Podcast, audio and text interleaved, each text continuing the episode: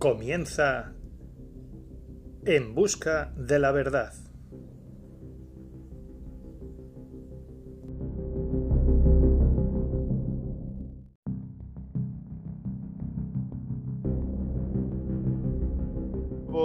Programa en el que vamos a repasar la actualidad de esta semana, que va a dar para mucho y como siempre tenemos a los otros dos pilares. Uno es Josué. Buenas noches, Josué. Buenas noches, Javier. ¿Qué tal? Hola, Rafael. Y otro, el maestro Rafael. Rafael, ¿qué tal? ¿Qué pasa, hombre? Buenas noches a todos. Bienvenidos, gracias. Y nada, sin más os voy a, a lanzar que comentemos lo que para mí es una de las noticias que yo no creo que no está siendo publicitada, pues los telediarios no los he visto, lo he leído en, internet y en prensa, de que los científicos nos explican que en Inglaterra, en el Reino Unido, después de levantar todas las restricciones, resulta que están bajando los contagios, los ingresos y los fallecidos. Después de celebrar una Eurocopa con estadios llenos, la gente en la calle celebrando sin mascarilla, han levantado todo y sigue habiendo menos contagios. Aquí, por ejemplo, en España, cada vez nos meten más miedo, dicen que cada vez hay más contagios, nos quieren hacer más restricciones. ¿Cómo, cómo, cómo enfocáis esto? Porque yo la verdad ya no, ya no entiendo. Aquí claramente hay algo que nos, que nos lleva a pensar que nos están manipulando la información por todos lados. Mira, Tú mismo, Josué, dale. Esto, hablar primero, antes de que se me cuele Rafa, que es una máquina porque voy a decir algo muy cortito, entonces por eso voy a permitir el uso de colar. Eh, el tema es que venía pensando yo precisamente en esto, ¿no? Pero no es lo que tú has comentado, porque no tengo ni idea, ¿verdad? Yo, Per perdona, Josué, pégate un poquito más el micrófono si es posible, por favor, es que se oye muy lejano. Vale, pues lo tengo casi a tope. ¿Cómo va ahora la cosa? Ahora mejor. Bien, pues, pues lo que comentaba, ¿no? Que yo prácticamente, bueno, prácticamente no, que no veo la tele, ni sigo los medios de comunicación, ni nada. Estoy desentendido de todo. Entonces ahora entraré un poco en materia, en mi opinión. Pero lo que sí que venía pensando es que es una pena que un programa como este, pues que nos implicamos en cierto modo a hablar claro, a ir en contramarea, ¿no? Y bueno, estamos expuestos hasta que nos denuncien, vamos, nos, nos colgarían si fuese necesario que es una pena que esto no llegue a, pues, a más gente, ¿no? Eh, que, que, haya otra plataforma que se nos vea en persona, porque si vamos a otra plataforma, a YouTube, esto, lo otro, pues no podemos hablar tan claro como, como hablamos aquí, porque nos censuran y, y, se cargan el programa, es que no sale a ningún lado. Así que nada, yo animo a todos los oyentes a lo que vamos a soltar hoy y en programas anteriores lo compartan para que llegue al máximo de gente posible entre razas materia, yo luego doy ahí mi humilde opinión sobre los temillas que tocáis. Un placer estar por aquí. Rafa, dale. Bueno, pues nada, yo lo que me pregunto al respecto de esto que está pasando en Inglaterra, eh, la primera cuestión que habría que resolver es eh, si en Inglaterra se siguen haciendo las PCRs porque las PCR, ya lo dice la Organización Mundial de la Salud, en su artículo, el 21 de enero, al día siguiente de entrar Biden en el poder, lo dice muy claro, que las PCR, un positivo en PCR no significa que tengas la COVID, que es necesario que tengas los síntomas, es necesario que estés manifestando síntomas de una neumonía y que haya una prevalencia en la zona. Es decir, sin síntomas y, sin estar padeciendo ya la enfermedad, la PCR no sirve de nada. Eso ya lo dijo la OMS. Entonces, si Inglaterra está haciendo caso a la OMS, pues indiscutiblemente se acabó la pandemia.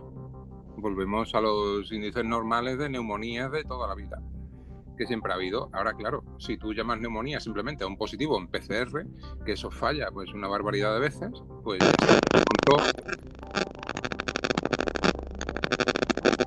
Rafa. Sí. Eh, ha habido ahí un petardeo. No, pero, o sea, es que, es, que esto ya es tremendo, ¿no? O sea, yo tengo el móvil en la mesa, tengo el móvil en la mesa, pero claro, empiezo a decir tres o cuatro veces PCR, OMS y tal, tal, y, y aquí ya parece que el chat control este empieza a hacer de la suya. Ya, ya, estamos como la semana pasada. Estamos como la semana pasada, porque el móvil estaba ahí en la mesa, no lo estoy tocando. Eh, cuando hablas Josué, cuando hablas tú no pasa nada, pero cuando yo empiezo, pues no sé, parece que hay una interferencia. Y nada, comentarte, comentaros eso, ¿no? Que el tema de las PCR eh, son básicas para levantar la, la, quinta, la sexta, la séptima ola. si yo llevo un camión y empiezo a hacerle PCR a todo el pueblo, pues obviamente voy a sacar mil positivos eh, en un día o dos, si quiero, porque claro, eso falla continuamente. Se le ha hecho el PCR a una papaya, a un melocotón, a una caja de manzana, y se lo hace a 10 manzanas y dos o tres salen positivas. Es decir, eh, pues ya está, ahí está la clave, ¿no? Si Inglaterra ha dejado de mm, utilizar las PCRs, pues ya no tendrá su, su quinta, ni sexta, ni séptima ola. Aquí en España se sigue utilizando. Nosotros lo hemos visto en el grupo o, he enviado una noticia a lo largo de esta semana que precisamente ayer, 30 de julio, venía un camión, el camión del COVID este de la Junta de Andalucía, aquí a la línea, a hacer los test eh, a la población en general, a la que pase por la calle. Entonces, claro, ya veremos ahora los resultados durante esta semana que entra y probablemente pues nos vuelvan a cerrar. ¿Por qué? Pues porque nos están haciendo una una prueba que, es fraudulenta, o sea, que, que, no sirve, no sirve para detectar una persona que tenga eh, una enfermedad, es una, una, enfermedad concreta, es algo totalmente genérico que puede ser cualquier tipo de virus y, que te puede dar positivo con, con, cualquier cosa.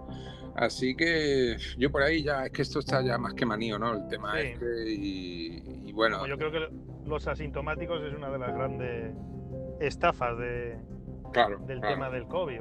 Exactamente. Una persona enferma que no tiene síntomas de ningún tipo y te tienes que tú autorrealizar una, una prueba para saber si estás enfermo de algo que no te da síntomas, es un poco absurdo. Yo es que no conozco ninguna otra enfermedad que no dé síntomas.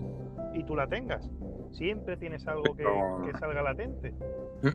Pero han, han, hecho su trabajo muy bien, muy bien. Tú no tienes la obligación de llevar la mascarilla, no tienes la obligación de llevarla ahora cuando va en espacios abiertos y, se puede mantener distancias y demás. No, tienes por qué llevarla, pero te das cuenta que casi todo el mundo, mucha gente, un porcentaje importante, sigue llevando la mascarilla. O sea, han conseguido pues ese objetivo de, crear un pánico y un miedo que, que dure en el tiempo y, probablemente pues sigan con él, sigan dándole bombo, siguen dándole bombo y la gente sigue asustada. Y la verdad que no, yo no entiendo el fin, o sea, yo, yo le he estado dando vueltas y para yo tengo dos hipótesis. La primera es que, oye, mm, el capitalismo eh, cada dos por tres eh, provoca ciertas burbujas eh, económicas y, y, y, eso es una crítica que se le hace al capitalismo. Bueno, pero yo en esta primera hipótesis la entiendo también como una, una bendición que de vez en cuando, cada 10 años aproximadamente, eh, que venga como un reseteo, ¿no? Eso, pues, bueno, pues en el 2008 se inventaron la historia de la hipoteca subprime, cierro un banco que tiene 100 años y digo que es por la culpa de esto que se ha montado aquí, te monto un rollo que nadie entiende, no, es que esto es muy complicado de entender y por esto viene una crisis y, punto, y ya la gente se asusta, no compra casas y se para todo, se para la construcción y a tomar viento. Ahora, pues te, invento una crisis, te digo que pasa esto, tú no lo entiendes bien, te hago unas pruebas que tú no entiendes, que no sabes lo que va y, no lo puedes demostrar, y, pero, te lo dice el telediario y punto, y te crea una crisis, ¿no? Y, la verdad es que ya te digo, pues vienen bien, vienen bien, o sea, a nivel, o sea, es muy duro, o sea, son crisis muy duras que mucha gente se arruina y demás, pero, eh, mm, ¿cómo te diría yo? Después de la crisis del 2008 las casas empezaron a tener un precio razonable es que estaban disparatadas, es que ya una casa no se la podía permitir casi nadie, es que eso era una locura y entonces vino bien para que los precios oye, se pusieran razonables. Eh, ahora pues el turismo, el turismo ha bajado los precios y se han puesto a precios razonables y, en invierno sobre todo, estaba tirado de precio alquilarse un apartamento, un hotel y demás y ahora pues otra vez han vuelto a subir, pero es normal que ahora suban porque claro, eh, esa gente que no ha podido viajar en todos estos meses, pues ahora se están concentrando y, está viajando todo el mundo en los mismos meses. Entonces es normal que se dispare. Pero a lo largo del año la media ha bajado una barbaridad. Entonces, pues bueno, pues ahora más gente que tiene una economía más, eh, más sencilla y, y, bueno, más moderada, pues esas personas se pueden permitir pues, alquilarse un apartamento y unas vacaciones a un precio mucho más razonable. Es decir, que las crisis son duras y, a ver, pero al fin y al cabo hay que verlo todo desde un punto de vista positivo. Pero esa sería mi primera teoría de, todo lo que han montado. Y mi segunda teoría mm, es que hay informes del 2016 que para mí fueron los primeros eh, a, tener en cuenta, ¿no? Y es que, según la ONU, el turismo estaba provocando el 20% del CO2 que se, admita, que se emite a la atmósfera.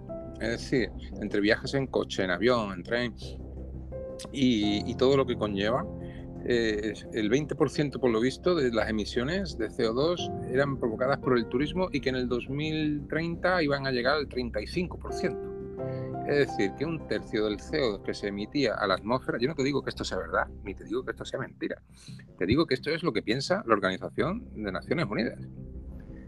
Entonces, si esa organización piensa eso, pues a mí, si, si eso fuese verdad y para ello es verdad, pues es normal que estén creando esta crisis para cortarlo de alguna forma. Cortarlo de alguna manera porque hemos visto ¿no? esas imágenes de satélite como China había bajado toda esa contaminación porque ya no fabricaba tanto. Es decir, que, bueno, y durante la fase esta de alarma que hubo, eh, ilegal, ¿no? Según el Tribunal Constitucional, eh, eh, se veían animales por las calles, o sea, digamos, para los, el medio ambiente, pues como que, que, venía bien el cortar y el parar todo esto, ¿no? Pero yo mm, tengo ciertas dudas de que el turismo sea así, ¿no? Porque si tú te vas a un chiringuito, a una playa de Cádiz, pues tú no estás en la playa con aire acondicionado. Tú te estarás tostando, te estarás tomando un mojito en el chiringuito, eh, pero estás en el agua y no estás con aire acondicionado puesto. Pero si todos esos millones de personas se quedan en las capitales, se quedan en París, en Madrid, y de ahí no se mueve, ahí está todo el mundo con aire acondicionado puesto porque ahí hay una calor insufrible. Es que no lo sé, es que, es que ni soy experto, te estoy hablando en con conocimiento ordinario, porque es que No, no, no tengo datos, ni muchísimo menos, ¿no?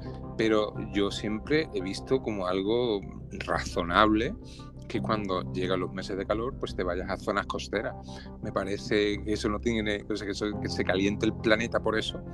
Pues, no lo entiendo, ¿no? Ahora que bueno, que hubiese un abuso y que esos viajes no fuesen solo en verano, sino que ante ya todo el invierno la gente hubiese, tuviese ese ya instinto de estar viajando continuamente. Porque es que la verdad que estaba todo muy, muy barato viajar, ¿eh? Es decir, si no haces un BlaBlaCar, eh, te hacen un Terrail con trenes y los vuelos estaban tirados de precios. Yo alguna vez he cogido Málaga-Barcelona a un céntimo. A las 7 de la mañana, ¿verdad? Pero te lo, podrías, te lo podías coger a un céntimo. Un vuelo. Increíble. Entonces, pues no lo sé. puede ser que... Eh, yo no tengo esos datos. Yo no tengo esos datos. Yo simplemente soy una persona que a la que el miedo le duró pues un par de semanas o un mes, como mucho. Cuando, yo vi que, a ver, mm, tú me enseñarás las estadísticas que tuvieras por televisión, pero si yo tengo familia repartida por toda España y nadie conoce a nadie que tenga el virus y que se haya muerto de eso, nadie conoce a nadie, tú, empiezas a ver que si tú dices, oye, que de mil personas, de dos mil, no conozco a nadie, esto, esto ya empieza a hablar raro, ¿no? Yo sí, sí conozco, pero no, la verdad, hospitalizado y con los síntomas típicos, el que más ha tenido creo que un poquito de fiebre, un poquito de pico de garganta. sí, sí, sí, pero, pero, pero, sí, sí, sí, pero que tú no tienes pruebas para decir que eso era un coronavirus o que eso era el SARS-CoV-2. Se tienen que fiar del PCR, claro, de rigor. que fiar de una prueba que es el PCR y ya está, o sea, estamos en las mismas.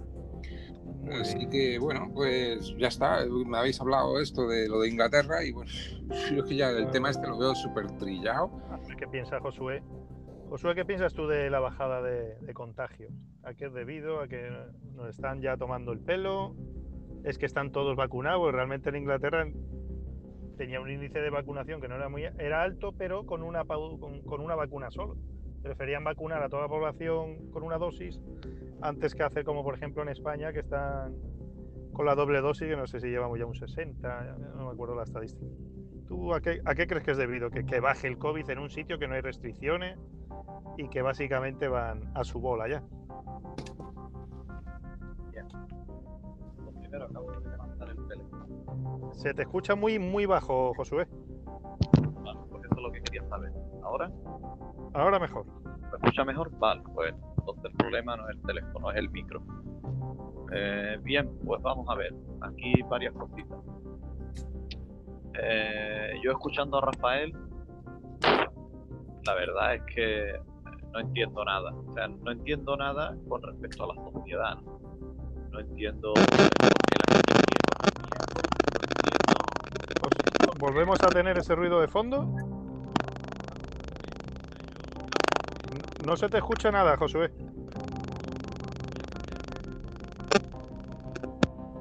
Tenemos unos problemitas técnicos. Ahora Si no- mucho mejor. ¿Se me escucha? Ahora estupendo. Mucho mejor. Eh, hola, hola, probando. Sí, sí, sí, perfecto, Josué. Dale. A ver, yo sin embargo no os escucho a ustedes.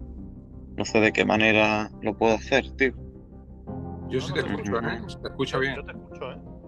Vale, eh, continúa tú con algún temita y voy a, a ver si me puedo apañar para poner el, el altavoz del, del teléfono para poder eh, escucharos yo a ustedes, ¿vale? Continúa con Rafa.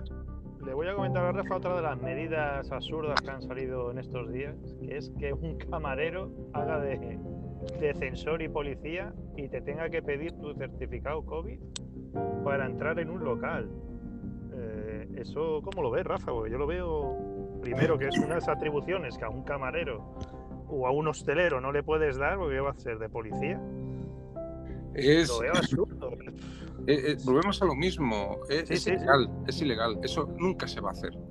Eso, eso nunca se En- va a hacer. Es ilegal. Pero, pero es que volvemos a lo mismo, que es que ya no hace falta hacerlo legal, ya simplemente hace falta hacerlo mediático. Es que cuando sueltas eso por eh, la tele, pues ya piensas que tienes que ir con tu cartilla de vacunación a todos sitios y, y la gente pues se va acostumbrando a hacer esas idioteces, pero, pero por supuesto no tiene nada que ver con la legalidad ni, ni- ni va a pasar. Por lo menos parece ser que la Unión Europea eso lo, lo ha limitado. Lo que, lo que sí es cierto que ha sacado otras cosas, ¿no? ha sacado el chat control que estuvimos viendo en el programa anterior. Sí, es una pena que el programa correcto. anterior no se escuchase pues, para nada bien. Vale, Pero ya. lo, lo gordo, lo gordo de estas crisis es que realmente, por lo visto, por lo que se, se- se ve por ahí, es que se planean con 10 años de antelación. Sí, no, esto está meditado, esto no es... Ya, lo pero con mentira, 10 esto- años de antelación. sí, Pero sí, es que lo, lo- lo- lo curioso, tío, lo curioso es que la serie, la serie más vista de toda la historia de Estados Unidos, sea de Walking Dead, que sea de, de un virus, eh, que están los asintomáticos, eh, están los capítulos en los que se ponen los trapos en la boca, está, o sea, mm, eh, de un virus que crea una pandemia brutal, vale, pero es que esta serie empieza cuando se supone que la Fundación Rockefeller empezó a hacer el plan de toda esta pandemia, farsa pandemia, y fue hace 10 años. Entonces, es que, claro, estamos hablando con- de, unos poderes mediáticos que, son brutales, ¿no? Yo- esto se estudia en la Facultad de Ciencias de la Educación, ¿no? El Instituto Tavistock de Modificación de la Conducta. Este Instituto de Modificación de la Conducta con los medios de, difusión de, masas, eh, ya de los años 60, este instituto fueron los que crearon a los Beatles. El- Este instituto fueron lo- los que hicieron que los Beatles fueran más conocidos que Jesucristo, casi en muy pocos años. Se dieron cuenta del poder que tenía la televisión y cómo podían modificar el, comportamiento de las masas eh, con, con los medios de difusión, ¿no? Y, y desde entonces, imagínate, de los años 60 hasta aquí, esa gente, lo evolucionado que tienen eh, eh, y lo afilada que tiene el hacha, ¿no? Entonces, pues bueno, pues es que va coincidiendo todo. Y ahora se habla de la Agenda 2030. Y, y- y ahí, y claro, se, se habla de la Agenda 2030, pues porque claro, ya... es- es- El es- lema, el lema de la Agenda 2030 da miedo, que es vas a ser feliz sin tener nada. Es que ese es para otro programa, ¿eh? Claro, No, te va a hacer falta nada para ser feliz. claro, ya te claro. da a entender a dónde nos quiere, a dónde va eso. Sí, es que se entiende perfectamente. Si es que eh, BlackRock, eh, la, la- la compañía esta, esta tiene 6 billones de euros de, de- de- de fondo, ¿no? Inimaginable, Eh, vamos. O sea, BlackRock que tiene casi seis veces lo que es la deuda de, España, ¿no? Entonces, pues esta gente, ¿qué van a hacer? Pues eh, lo que siguen haciendo y han seguido haciendo, invirtiendo y invertirán en empresas, pero siempre la tierra, lo que son las propiedades, lo que son los inmuebles, lo básico. Y, claro, pues esta gente eh, sí, han comprado, han comprado a veces eh, barrios enteros, pagándole a cada vecino un 20% más de lo que valía su vivienda, pero se han quedado con el barrio entero y claro, el momento que después tú te quedas con un barrio entero, el precio del alquiler lo controlas tú siempre. Completamente. Ya, el que tenga que ir allí, pues tiene que pasar por ahí, por ese aro, directamente. Y, y entonces ahí es cuando ya el capitalismo se empieza a convertir en un feudalismo. Y, y es a lo que se está llegando, ¿no? Se está concentrando tanto, el- se está haciendo tan, tan, tan exageradas las diferencias. O sea, Elon Musk, Elon Musk tiene más dinero que el 40% de la población de Estados Unidos. O sea, vale, pero por lo menos ese hombre, no sé, parece que sé que lo está invirtiendo en, en- en lo de ir a Marte, que no me parece mal, ¿eh? Vamos, que no ha hecho estupideces tan gordas como, por ejemplo, el Jeff Bezos, ¿no? Que puso un reloj atómico en medio de una montaña, una montaña. Tiró una montaña para poner un reloj atómico que durase no sé cuántos miles de años, o sea, una gilipolle brutal. Publicidad. Pues sí, bueno, publicidad, de- pero publicidad de absurdo, ¿no? De tú decir, Sí, sí. ¿qué está haciendo este señor con, con los impuestos que no paga, ¿no? Eh, pero bueno, el caso, el caso que, bueno, no está ahí el, el capitalismo, sino que está detrás de todo esto, detrás de todo esto, mm, yo creo que ahora me van a venir las interferencias de nuevo. Todo esto está la, la- la Open Society. La Open Society es de- está ahí George Soros y está BlackRock, están, toda esta gente están ahí en la Open Society, en la sociedad abierta. Eh, la sociedad abierta es la que va a, a intentar pues hacer que las naciones sigan siendo naciones, pero realmente vacías por dentro. Es decir, van a ser virreinatos y, van a ser controladas directamente por, por estos fondos y, y van a estar prácticamente a sus órdenes, pero el caso está en que la Open Society, la sociedad abierta, eh, hay una cosa muy curiosa, y ahora es cuando me van a empezar a banear, supongo, si es que es verdad está el chatbot, el chat, el chat control este funcionando. Y es que la sociedad abierta, la Open Society, esta, ¿cuándo se creó? Pues se creó sobre todo después de la Segunda Guerra Mundial. ¿Y por qué es muy importante que haya una sociedad abierta? Porque si no hay una sociedad abierta, lo que hay es una sociedad cerrada y una sociedad cerrada lo que provoca al final es que paguen el pato los de siempre, que son el pueblo judío. O sea, los judíos, los israelitas, esos están detrás de todo. O sea, esa gente son de los pueblos más inteligentes que hay en el planeta. Y esos son los que están detrás de la Open Society. Y el que tengamos una sociedad abierta es porque se ha demostrado que si la sociedad no es abierta, al final va a pasar lo que ha pasado aquí en España con, con los judíos, que, Somos los moriscos, sí. que- que exactamente, que Los nosotros lo sabemos perfectamente lo que ha pasado. Pasó en Alemania, al final cuando viene una crisis gorda, gorda, gorda, gorda, ¿a quién se le echan la culpa al, pueblo judío. sí. Claro, y- y- termina- ¿Y ahora qué pasa? Pues que estamos sufriendo crisis económicas brutal y que a- a- a- hacia dónde se desvía la atención, pues ahora los transexuales, pues ahora tal, y eh, a, a no llamar nosotros ni eh, nosotras, la, a la guerra de sexos. sí. eh, Exactamente, entonces va todo por ahí, va todo por ahí. Seguimos ahí en eso, la sociedad abierta, que me parece fantástica, pero lo que hay detrás, eh, volvemos a lo mismo. Volvemos a lo mismo, ¿no? Estamos hablando de los Rothschild, que Macron es el secretario del banco de los Rothschild. O sea, ¿cómo puede ser un presidente de un país el secretario del banco? Que por cierto ha sufrido agresiones esta semana, ¿no? Y ha habido manifestaciones y han quemado una de las sucursales de los Rothschild. Eh, pero es que está todo ahí detrás, está todo ahí detrás. Y, y bueno, y después ya podríamos hablar del Bitcoin, ¿no? Cómo han engañado. Uf, ha sido brutal, cómo funciona la maquinaria para engañar a la gente. Yo conozco un montón Solo- de personas ya engañadas, ¿eh? Lo- un montón vamos de a tocar- que han perdido ya un- unos cuantos miles de euros, ¿eh? Y siguen engañados sí, sí, sí. y siguen todavía con la fe en, en eso. Y el Bitcoin, el Bitcoin solamente tenía una función. El Bitcoin, claro, no, no se sabe quién la ha creado, pero vamos, eso es absurdo. El Bitcoin, quiera o no quiera, eh, si se hubiera seguido su evolución, que es la que llevaba, iba a cumplir un objetivo muy beneficioso para Estados Unidos.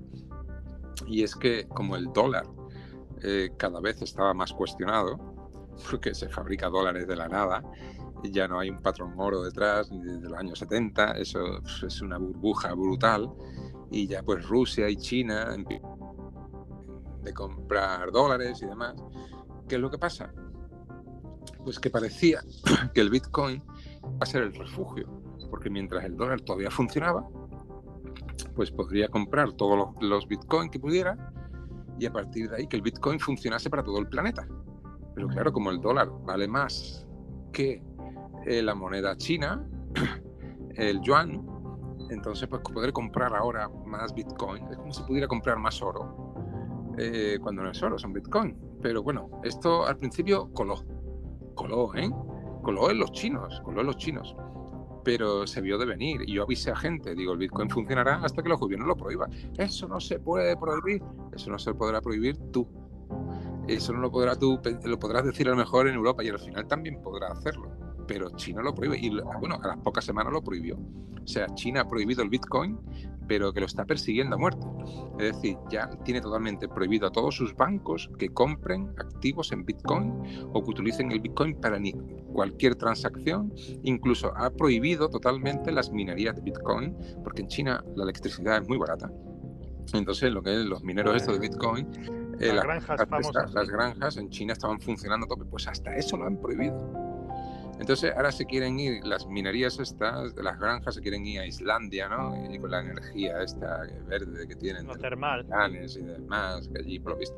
Los rollos que se montan y el rollo era simplemente para salvar al dólar. Pero los chinos lo han visto y han dicho, de Bitcoin nada, yo me invento mi criptomoneda y, y el que la quiera comprar, que la compre, pero es mi criptomoneda y no cualquier otra. Josué, ¿estás ya por ahí? ¿Listo? ¿Qué tal? Pues ¿se me escucha ahora algo o qué? Ahora se te escucha. Pues mira, comenta, lo de lo del tema de Inglaterra, que te quedaste. Bueno, realmente, eh, mm, lo del tema de Inglaterra y el tema actual es el mismo sermón el que voy a meter, ¿no? Eh, iba a decir lo mismo que estoy diciendo ahora. Eh, simplemente, ¿cómo puede haber gente tan despierta eh, con las cosas tan claras, eh, por ejemplo, como Rafa o tú, ¿no? Y, cómo se puede hablar tan claro, tan explícito, tan escueto, eh, tan coloquial, tan cercano, ¿no? Como, como explica Rafa las cosas. Y, y cómo la gente no se entera, tío. Cómo realmente no despiertan de ese sueño, cómo no despiertan de esa matrix, cómo, cómo no salen del rebaño, eh, cómo no apagan la tele, eh, cómo no se cuestionan nada, por qué no miran alrededor, por qué no se hacen preguntas, por qué no buscan respuestas. Es que es tan simple como esto, ¿no? No hace falta entrar en materia ni de COVID, ni de Bitcoin, ni, ni de conspiración. o sea, es que todo es lo mismo, ¿no? Aquí, más que hablar, deberíamos de hacernos preguntas. Por ejemplo, en España, ¿no? ¿Qué, qué está pasando en España? ¿Qué, le pasa a la gente? Oye, yo he estado hoy en un centro comercial, que os he hecho ahí algún audio, video mensaje, ¿no? Y, llevaba la mascarilla así puesta por debajo con la barbilla, a modo pues, como de rebeldía, ¿no? Como diciendo, oye, yo no me tapo la boca. Y, oye, la gente se quedaba alucinando, mirándome, ha venido el guardia, el vigilante de seguridad, a decirme algo y, yo pues me metió en el bar, ¿no? O sea, es absurdo, ¿no? Y en el bar todo el mundo, ah, como si no pasara nada, y luego en todo el centro comercial, gente con esta estupidez. Eh, el tema de los PCR yo creo que está más que claro. El tema del virus ya es totalmente absurdo. Después hay varias preguntas, ¿no? Si los PCR ya está prácticamente claro que no sirven. Oye, mm, ¿qué pasa con la tasa de mortalidad, de letalidad de este virus? No sirve. Esos datos no sirven porque esos datos están en base o en criterio de esos PCR que se le han hecho a toda esta gente que ha muerto de cáncer, de neumonía, de gripe, de un millón de historias, y han determinado que era COVID, sobre todo sin hacer autopsias además. Pero todavía la gente sigue con el arma, con, con la película, y los gobiernos sobre todo del miedo, ¿no? La gente está asustada, La gente está cagada, es que la gente está confusa. Cuando te ven no saben si darte la mano, si darte el codo, no saben si ponerse un guante, no saben si echarse el hidroalcohólico antes o después, no saben si levantarse la mascarilla, si darse... La gente está confusa total y eso es lo que buscan, pero mm, hay que hacerse, ya te digo, hay que hacer muchas preguntas, muchas preguntas más que respuestas. ¿Y por qué esto y por qué lo otro? Y las preguntas que no tengan respuesta, que hay algunas que no la tienen, pues eso es muy raro, ¿no? Y bueno, pues este, este método viene siguiéndolo, como bien ha dicho Rafael, desde mucho tiempo atrás, ¿no? El SIDA, el ébola, con el perro este que mataron y el cura, eh, las vacas locas, la gripe aviar, incluso recuerdo los aerolitos, no sé si, os acordáis que caían. Me acuerdo, me acuerdo. Es que es bestial, tío. Y, y me parece sorprendente, ¿no? Para no enrollarme mucho más, que haya gente tan despierta, ¿no? Con las cosas tan claras. Y es que hay poco aquí que discutir. Esto ya no, ya no se trata de un debate ni una, ni una discusión. Si esta información de la que habla Rafa o la que a veces sacas tú, pues la tienes en las redes sociales, la, tienes por todos lados. Tienes ya médicos, científicos, epidemiólogos pidiendo un debate abierto, diciendo, oye, esto no lo podéis vender, ¿vale? Han salido ya sentencias, incluso, eh, no sé, si es el Supremo o no sé qué, o lo que sea, ¿no? Sentencias de los gobiernos diciendo ya que, bueno, que todo esto, pues ha sido, ha, ha habido una mala praxis, ¿no? Se ha actuado mal por muchos sitios. Y, bueno, aquí el, el, gran problema es que aquí en España, porque es bueno matizar, porque hay gente que nos escucha de, muchos sitios del mundo, que nos parezca que no, nos escuchan pues, de todos lados, ¿no? de todos los rincones, pues que sigan con esta política del miedo, que nos sigan masacrando, que, que sigan enfrentándonos los unos a los otros. Y el mensaje eh, al final se trata de que, de que la gente despierte, de que se cuestione, de que estudie, de que estudie las tesis, pero que estudie también la antitesis.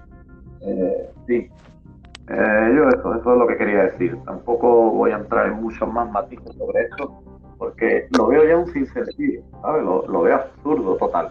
De, de, decir, bueno, es que ¿qué más pruebas hacen falta? ¿Quién no ha estado aquí rodeado, por ejemplo, de estado encerrado con gente, con este supuesto virus más letal del mundo? Es que de verdad ya me pesa, me pesa el hablar de esto porque eh, no tiene sentido, pero ah, por otro lado es necesario que hablemos porque hay que ayudar a la gente a salir de, esa confusión, eh, hay que abrirle los ojos, ¿no? Y que, y que la vida siga.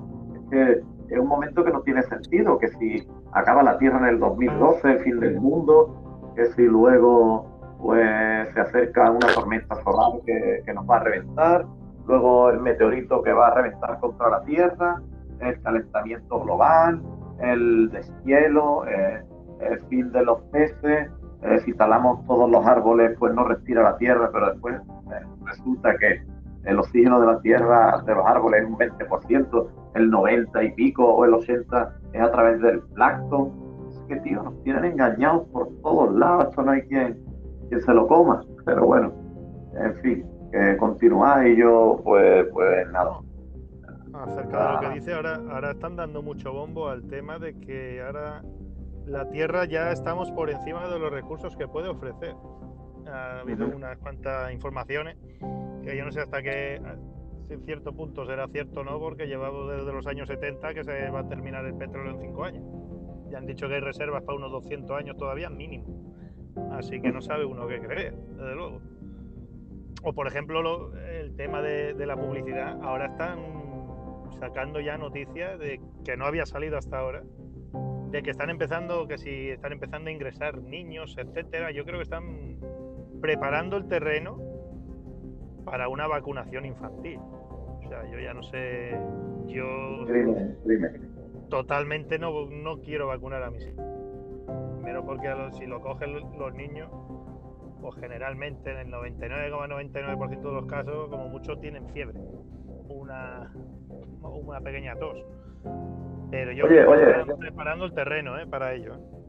Una cosita, me gustaría hacerle, Rafa, un par de preguntas. Yo, por supuesto, que claro. no, no, estoy vacunado yo. Por supuesto que no, no voy a consentir de vacunar a mis niños. Pero precisamente nombrando este tema, me gustaría saber qué, qué plan, ¿no? O qué nos ofrece Rafael, porque yo tengo varias cosas en la cabeza. Pero oye, Rafael, tú puesto que trabajas mucho y, viajas y tal, eh, nos estamos encontrando un panorama político y una censura y, además nos estamos encontrando un gran problema que quieren sacar una, una tarjeta COVID para esos vacunados y resulta que no te van a dejar desplazarte, que no te quieren dejar entrar en ciertos sitios si no tienes esta dichosa vacuna. ¿Qué tienes pensado tú con esto? Porque tú eres una persona que viaja muchísimo. Me gustaría saber qué, pasa con esto. Pues lo primero es que volvemos a lo mismo, que es que yo eso no le veo fundamento ni viabilidad legal. O sea, no creo que vaya a pasar, ni muchísimo menos. Lo que pasa es que estamos en lo mismo. Si lo dice Antena 3, lo dice Telecinco, lo dicen los medios de comunicación, pues la gente se lo cree y, y, va, y se vacuna. O sea, estamos todavía en la guerra del terror, en el terrorismo informativo. Pero ya te digo, de ahí a que eso se regule es que me parece totalmente absurdo. O sea, no creo que eso vaya a pasar, ni muchísimo menos. Es más, hay aerolíneas, he leído, hay aerolíneas que están prohibiendo viajar a personas que sí han sido vacunadas porque le dan trombos. Joder, no lo sabía. Sí, sí, ahí lo puedes buscar. no lo sabía. Ahí, ahí, ¿Tú tampoco lo sabías? No, no, la verdad que es la primera pues, noticia que míralo, googlealo. Hay aerolíneas que, han, que, que, sea, que están haciendo lo posible para que no admitir a viajeros que sí han sido vacunados. Porque eh, en las alturas, por lo visto, es más probable que te dé un trombo. Y, y, la vacuna, por lo que provoca. Eh, entonces, parece ser que está pasando lo contrario. Así que, por eso te digo que, que todo es cuestión de, influenciar y, de manipular. A ver hasta dónde llego. no hay nada más.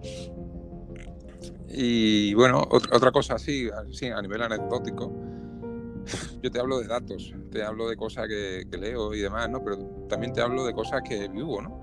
Y bueno, pues conozco a, un señor, ¿no? Eh, es de Rumanía, de Rumanía, eh, se dedica pues a, la electricidad y, tenía otro amigo, también rumano, que bueno, que albañil y fontanero, bueno, de todo, ¿no? Y, este amigo suyo, eh, la verdad que lo había pasado muy mal en estos cinco años que yo los conozco, ¿no? Eh, había tenido un cáncer de laringe, había tenido un cáncer de colon, escucha, el tío seguía bebiendo como un cosaco, le daba igual todo. Se tomaba todos los medicamentos que le mandaban los médicos y el tío mm, sobrevivía y así llevaba, que le daban pocos meses de vida y el tío pasaba años y años y el tío estaba súper bien. Pues se ha puesto la segunda dosis de la vacuna y el día siguiente muere. Joder. O sea, punto y pelota, yo me quedé muerto. O sea, un tío que eso estaba a prueba de bombas y al final lo que le mata es la vacuna. Toma. Qué fuerte me parece. O sea, ya te estoy hablando en plan anecdótico, no te estoy hablando en plan científico ni en nada, pero, eh, que también tengo para mí es lo más importante. experiencia. Sí, sí, para mí, Rafael, para mí personalmente, al igual que te aseguro, para muchos de nuestros oyentes, pienso que es más importante nuestras vivencias, nuestras experiencias personales, lo que opinamos, que lo que nos dicen los medios de comunicación y sobre todo los datos oficiales. Eso está más que claro, así que es maravilloso que podamos, por supuesto, aquí expresar pues nuestras vivencias, nuestras experiencias. Yo tengo que decirte también que mi mujer pues trabaja para una persona que trabaja que está en el hospital, que es médica, y, y los otros, o sea, estos días atrás pues, pues le dijo eso, que estaban ingresando gente con problemas aquí en la zona del campo de Gibraltar debido a las vacunas. De hecho, mi mujer, este, eh, días atrás, pues tenía migrañas, ¿no? Debido a esta, esta ola de calor, ¿no? Que estamos pasando aquí. Y lo primero que le dijo la médica también de aquí del pueblo, ¿no? Pues es que sí se había vacunado para mandarle un tratamiento específico porque había gente del municipio que estaba muy jodido debido a la vacuna. Y esto no es ninguna falsa. Esto también se puede corroborar con datos oficiales incluso, pero no sale en ningún lado, esto no sale en ningún medio están causando más problemas las vacunas que el dichoso supuesto virus que no se sabe qué secuencia se ha hecho. Vamos a ver, si llevamos cinco mutaciones, ¿realmente hay cinco secuencias de este virus?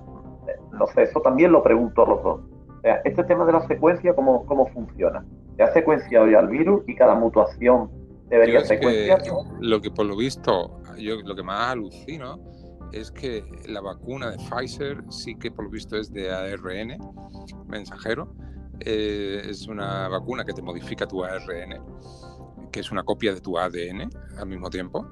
Esa se sigue utilizando. La, por lo visto, la de AstraZeneca no era ARN y la de AstraZeneca ya se deja de utilizar en España y no es ARN, es decir, no es de, las, de los medicamentos peligrosos. Porque una cosa sí que hay que decir a los oyentes, porque se merecen todo nuestro respeto. Y es que hay que matizar. Hemos llamado vacunas a esto que se está inoculando la gente, pero mm, para no faltar el respeto a nuestros oyentes, hay que decir que no son vacunas, son medicamentos peligrosos, que mm, para ser una vacuna tiene que pasar una fase 3 y más que no se han pasado todavía, que se están experimentando. Una vacuna mm, te da una indemnización si te provoca efecto secundario, esto no te da indemnización ninguna porque no es una vacuna. ¿Vale? Lo que pasa es que estamos aquí hablando pues, de forma ordinaria y claro. charla entre amigos, pero no es una vacuna. Entonces, eh, una vez dicho esto, la que se sigue utilizando, el medicamento peligroso que se sigue utilizando, el No me jodas, Rafa, que, que, que, es la que yo tengo puesta, coño. Claro, esa, esa ARN. Y la de AstraZeneca, la de AstraZeneca no es ARN, pues esa la quitamos, de esa hablamos mal. Y luego la que estaba ya para empezar a comercializarse, la española, la española se ha prohibido directamente, se ha suspendido los ensayos en humanos, que tampoco era ARN, que era la auténtica vacuna, eh, con lo que conocemos por vacuna, que es coger trozos del virus, mm, partirlos y hacer que tu sistema inmune funcione contra esos trozos y, te inoculo esos trozos que no tienen el potencial suficiente para que contraiga la enfermedad, pero sí para que tu sistema inmune funcione. Pues esa, esa vacuna que no es ARN, se se ha dejado de, desarrollar y no se va a pasar a la siguiente fase. Es decir, que aquí o modificamos el ARN de la población o no hacemos una infiltrada. Una infiltrada de fondo por ahí. es mi pequeñita que está ahí diciéndome, oye papá, hay que dormir. yo tengo que decir a, a, la gente que nos escucha que yo soy, estoy vacunado. Yo sucumbí un poquito a la presión de mi ámbito laboral debido a, a, donde trabajo. Y yo tengo que decir, vamos, lo digo, yo estoy vacunado, aunque dude de muchas cosas del virus, de ponerme Pfizer, porque uno ya no sabe si pensar si no podía trabajar en el mismo lugar, si te iban a mover o discriminar porque no te la pusiera, pero bueno. Y tengo que decir que yo no me pongo malo nunca y pasé una tarde malísima con la segunda dosis. O sea, tuve todos los síntomas que vienen en internet, eh, los pasé. Fiebre, temblores, vómitos, dolor muscular y inflamación del ganglio del brazo en la que se me colocó la vacuna que me duró una semana. Y yo, vamos, años que no voy al médico, yo es que no pillo ni la gripe. Por eso me dejó grog. Y Josué me conoce, vamos, más o menos en forma, me cuido, hago deporte, vamos, fuertecito y me dejó doblado, macho, esa tarde. Así que a una persona un poquito más débil la deja hecho polvo. De la carga. Así que, vamos, era por aclararlo, por si alguno decía, joder, están aquí dudando y acaba de decir uno de ellos que está vacunado. Pues sí, estoy vacunado. Mi mujer está siendo reacia y yo la apoyo al 100%. Digo, esto es tema tuyo, porque ella me, de verme a mí le cogió miedo a la vacuna. Sea, fijarse cómo me pondría yo. Que nunca me pongo enfermo y cuando me vio dije, no me vacuno. Y, y, no se vacuna. No se vacuna de verme. Como dice, es que prefiero pasar el COVID debido también a las veces, a la gente que hemos visto que, oye, tengo COVID. 10 días en tu casa, un antitérmico y a volar. No sé, habrá gente que le siente peor, que no lo dudo, pero que realmente yo los casos que conozco no son graves lo sabrá, claro. Como con la gripe o como con la neumonía también. Es brutal, gracias Javi por tu sinceridad. Es lo que yo digo, que al final estas, estas experiencias y estas anécdotas, estas historietas que contamos son fascinantes, porque aquí no hay ningún, ningún guion, ¿sabes? Ni hay ningún dato oficial. Estamos hablando desde el corazón, desde nuestra experiencia. Y eso llega, Eso le llega a la gente y realmente pues le hace, le hace pensar. Realmente con lo mío era de, las de las primeros vacunados, por estar en un sector, digamos, sanitario. Entonces, claro, tú ves que todo el mundo se, se vacuna a pie juntilla todo el mundo pregunta, ¿tú no te la vas a poner? ¿Tú te la vas a poner? ¿No te la vas a poner? Y ahora tú piensas, bueno, si, no me la pongo, ¿podré seguir trabajando en el mismo ámbito que ellos? Esa era mi duda. Entonces dije, además yo me acuerdo que lo comenté con vosotros, digo, mira, voy a ser el conejillo de India, me la voy a poner porque antes de que incluso hubiera vacuna, ya, ya estaba yo diciendo, digo, mira, yo dudo de las vacunas, pero casi seguro que me la voy a tener que poner. Porque trabajo en, este ámbito y me va a tocar. Y me la puse, habiendo gente, en mi empresa no se ha negado nadie. yo sé que hay sanitarios y eso que se han negado, pero yo es que dije, bueno, voy a ponmela, a ver qué pasa. Y de momento la verdad es que no noto nada, nada extraño, ¿eh? también voy a decir que quitando esta tarde, tan normal. No sé si dentro de cinco años estaré aquí diciendo que tan normal, pero de momento no tengo queja, ¿eh? también tengo que decir. Bueno, pues yo terminando con el, con símil este de, de, Walking Dead, la serie, ¿no? Lo, digo porque Joan Josué muchas veces lo hemos, comentado en el grupo que Hollywood tiene esa capacidad ¿no? de reírse de nosotros y, darnos verdades a modo de burlesca. ¿no?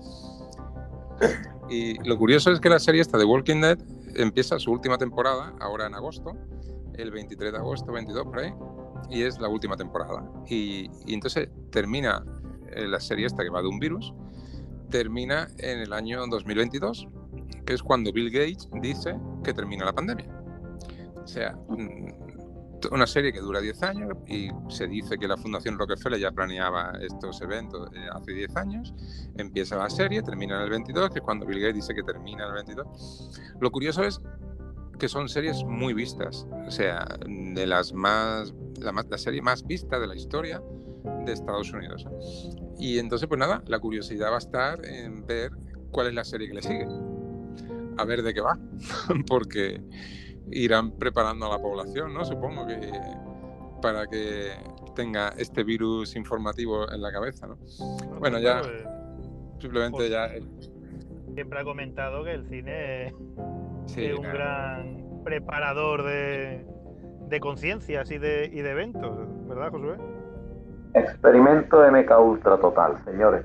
Yo solo digo que, que bueno, porque ahí vamos a hacer el podcast de una horita nada más pues, pues eso, que dentro de unos años, no sé cuánto exactamente, lo bueno que tiene la red, ¿no? La red tiene cosas muy malas y cosas muy buenas, pues quizás nos escuchen nuestros nietos, nuestros tal, ¿no? Y, digan, joder, pues estos tres que tenían por locos, estos cabrones tenían razón, tío.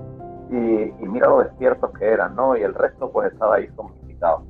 Porque realmente yo cuando miro alrededor, digo, joder, tío, son auténticas hormigas, ¿vale? No tienen vida, y, bueno, no, no, tienen, no tienen criterios sobre nada, repiten como loros todo lo que dice otro y, cuando alguien sale del tiesto, pues les duele, ¿no? Y defienden el sistema a muerte, ¿sabes? Eh, no hay mayor esclavo que el que, no lo sabe que lo es. Y esto es el síndrome de Estocolmo total, puro y duro. Así que, bueno, nada, pero... Yo, la verdad que no me gustaría terminar el programa eh, eh, solamente hablando de esta cosa, ¿no? Porque es, que me parece una pérdida de tiempo tan grande. Entonces, yo quisiera comentar otras cositas que pasan en el mundo, que no aparecen en los informativos eh, tradicionales, pero que para mí me parecen que son las noticias que marcan eh, el destino de la humanidad, que, son brutales, ¿no? Ya hemos hablado del telescopio James Webb, que se va a lanzar en octubre, ¿no? Y que es un telescopio que da vuelta al Sol, no a la Tierra, que tiene 16 veces más superficie que el Hubble, eso, o sea que se va a mapear la galaxia de una manera brutal. Eso, eso por un lado, pero la noticia de hoy, precisamente, la que me parece que son de las que las semillitas, las semillitas que cambian después la economía al completo, pero que cambian el planeta al completo, ¿no? Estamos en la singularidad y entonces van apareciendo pequeños descubrimientos y demás que cambian el planeta, ¿no? Eso que son tan importantes como la invención del teléfono o, de la máquina de vapor y que al final cambian el planeta más que puede ser incluso en su momento el teléfono. Y una de esas noticias pues surge hoy, ¿no? Es una de las compañías que tiene este señor, ¿no? Elon Musk, eh, que se llama Neuralink, que es una empresa que tiene el fin de conectar el cerebro humano al ordenador, a, la nube, o sea, eh, a Internet. Ahora, con el chip que han desarrollado, que lo han probado en ratas y lo han probado con éxito en ratones, este año quieren empezar a probarlo en humanos. Eh, quieren empezar a probarlos en humanos. Eh, todavía ellos no han conseguido la aprobación de la FDA, la Federación Americana de Medicamentos. Mm, sí lo ha conseguido la empresa opuesta, o sea, la empresa, perdón, competidora, que es Synchron, que ya lleva más tiempo que, Neuralink. Eh, pero lo llamativo es que esta empresa, Neuralink, no está en bolsa. Yo invertiría, porque realmente estamos hablando de desarrollar lo más avanzado que hay en todo el universo conocido, que es un cerebro humano. Y si vamos a hackear eso, es que vamos a hackear lo más importante que hay en el universo. O sea, en pocas cosas invertiría yo y jugaría mi dinero que no fuese una cosa tan trascendente. El caso es que este chip de Neuralink tiene 1024 conectores hilos que atraviesan tu cráneo y se conectan a tu corteza cerebral.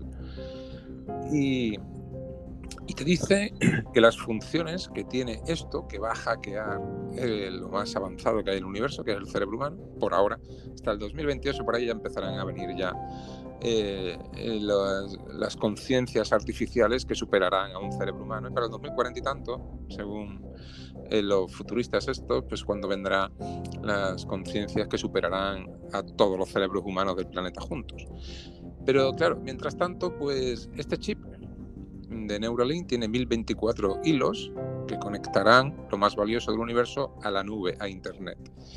Y por lo visto, eh, siempre empiezan diciendo pues, que es para vencer algunas enfermedades como el Parkinson, la demencia, el Alzheimer, todo esto, pero que además te va a permitir a las personas que tienen mm, paraplegias eh, o tetraplegia,